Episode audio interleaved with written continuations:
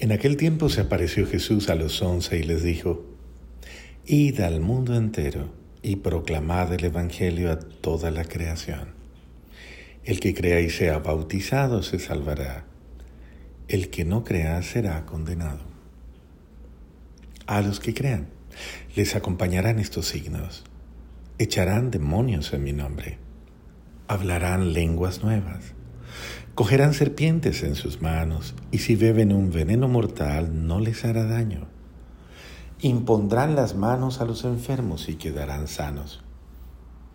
Después de hablarles, el Señor Jesús fue llevado al cielo y se sentó a la derecha de Dios. Ellos se fueron a predicar el Evangelio por todas partes y el Señor cooperaba, confirmando la palabra con las señales que los acompañaban. Este es el mandato de Jesús a los apóstoles. Vayan al mundo entero. Vayan. Vayan y comuniquen la buena nueva. Vayan y anuncien el Evangelio. El Evangelio es la buena nueva del amor de Dios para el mundo.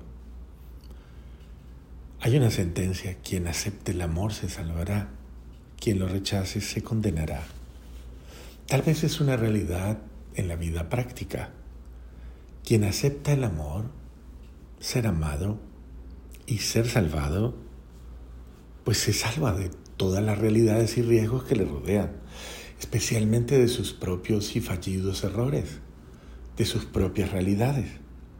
Pero el que acepte la buena nueva del amor será feliz.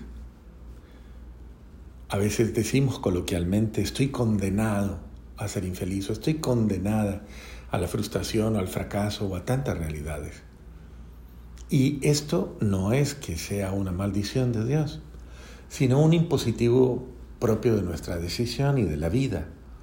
Cuando yo rechazo la alegría del amor gratuito que me dan, cuando rechazas a, a, tu familia, por ejemplo, rechazas el calor de tu hogar, de tu padre, tu madre, tus hermanos, para hacer una vida solo o sola y hacer tu independencia, estás en el riesgo de tus propias decisiones y si quedarte solo es tu opción personal, rechazando todo el amor que se te tiene. Es tu opción y decisión personal. Pero eso no quiere decir que ellos no quieran amarte. De la misma forma sucede con Dios. Dios quiere amarte por encima de todas las cosas, pero no te impone el amor. Entonces te dice, si tú lo aceptas, si tú lo vives, si tú lo reconoces, ese amor será en ti una gracia especial que te salvará aceptar el amor, aceptar el designio de amor de Dios en mi vida, es aceptar eh, ser feliz, aceptar condiciones maravillosas de vida por las cuales recibo incluso un poder, una gracia, un don especial para vivir.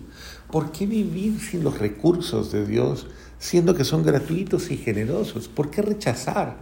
¿Por qué no aceptar? Por el orgullo de hacer las cosas a nuestra manera o a nuestra forma o según nuestros criterios, según nuestras formas de ser, de pensar y de obrar, ¿por qué no aceptar al buen Dios? La carta del apóstol San Pedro hoy también nos va a decir que Dios resiste a los soberbios, mas da su gracia a los humildes. Entonces, no te resistas tú al amor de Dios. No seas soberbio. Esa es la palabra oportuna.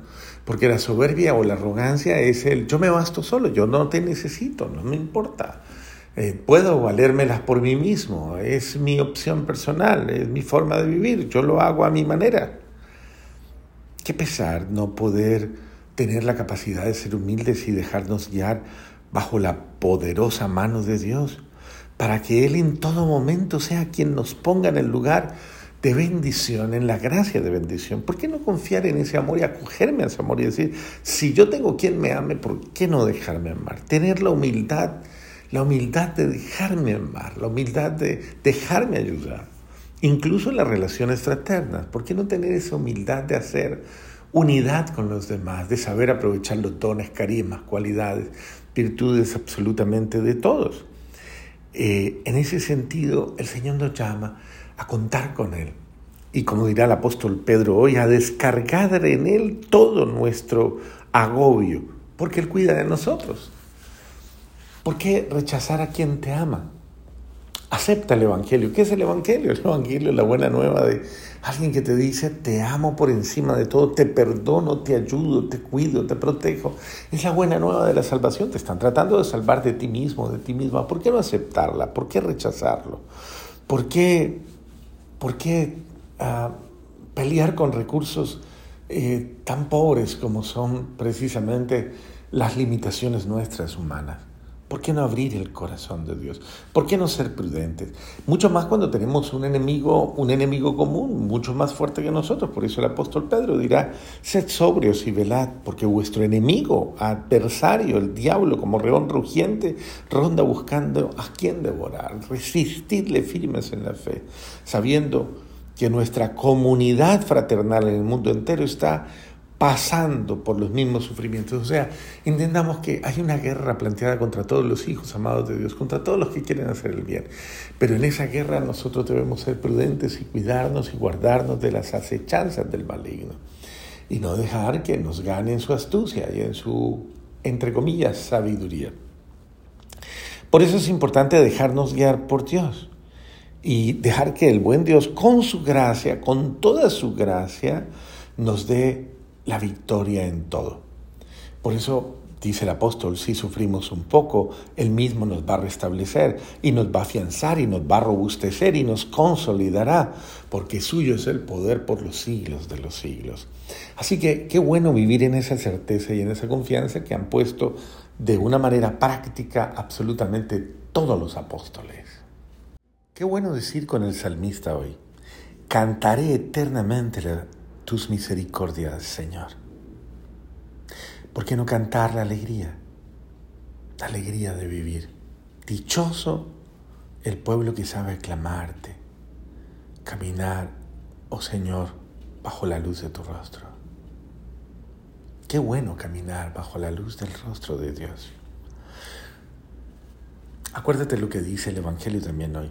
A los que crean les acompañarán estos signos echarán demonios en mi nombre, hablarán lenguas extrañas, cogerán serpientes en sus manos y si beben un veneno mortal no les hará daño, impondrán las manos a los enfermos y quedarán sanos. Esto parece un cuento, esto parece algo falso. Pero si tú te atreves a creerle el amor, a creer en el amor de Dios en ti, en tu vida, a creer que el amor de Dios se puede manifestar, a creer que Dios es bueno, justo, misericordioso y que quiere manifestarse en ti y que obra en favor de los que le aman y se acogen a su amor, ¿por qué no ver los signos de la presencia de Dios?